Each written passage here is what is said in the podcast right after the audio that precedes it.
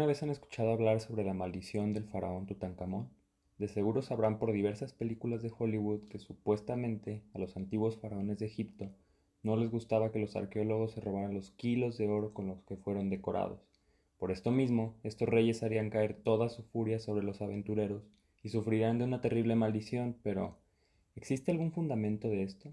¿Realmente alguien sufrió aunque sea cosquillas después de ver alguno de los sarcófagos? Bueno, a continuación te lo platicamos. En 1922, la expedición liderada por el explorador británico Howard Carter, posible por el sustancial apoyo financiero de Lord Carnarvon, descubrió lo impensable, una tumba que, a diferencia de las que se habían encontrado hasta ese momento, se mantenía intacta, congelada en el tiempo, libre de cualquier saqueo. En cuatro salas atiborradas y desordenadas encontraron miles de piezas asombrosas, Carter puso su nombre en la historia al revelarle al mundo el espacio en el que un monarca egipcio pasó a la otra vida, la tumba de Tutankamón. Pero ese premio solo llegó después de años de excavaciones infructuosas. La maravillosa fractura de la tumba y los 5.300 objetos en ella encontrados hicieron del descubrimiento un evento épico. De inmediato cautivaron al planeta las vasijas, sarcófagos, modelos de barcos, estatuas, tabernáculos, joyas, sillas, altares y claro, su trono y la icónica máscara de oro que automáticamente viene a la mente cuando se piensa en un faraón.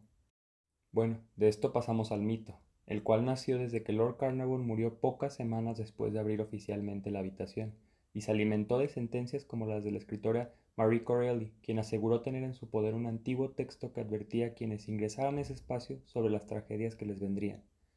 Arthur Conan Doyle le sumó al categorizarlo como maldición, y varios diarios de la época aprovecharon la manía para hablar de jeroglíficos que, supuestamente, en la entrada de la tumba decían, quien entre en esta tumba sagrada será visitado muy pronto por las alas de la muerte. A la muerte de Lord Carnarvon le siguieron las de su hermanastro, su enfermera, uno de los médicos que sacó radiografías a la momia del faraón, y la de un millonario estadounidense que también ingresó a la tumba.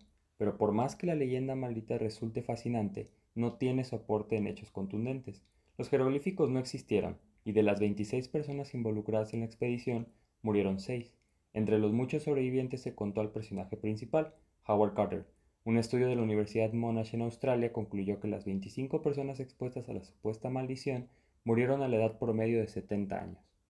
Por lo que no hubo nunca una maldición en sí, solo un buen tema del cual hablar para los escritores de la época y directores de cine en Hollywood, claro. Actualmente se encuentra en el Museo del Cairo, sin embargo, la momia yace en el Valle de los Reyes, en la tumba KV62, cerca de Luxor, siendo la única momia de un faraón que ha sido devuelta al lugar de su entierro luego de su descubrimiento. Y bueno, esto ha sido todo sobre la tumba de Tutankamón. Espero hayan disfrutado el episodio y los invito a que me sugieran de qué otro tema les gustaría que platicara. Muchas gracias y hasta el siguiente shot cultural.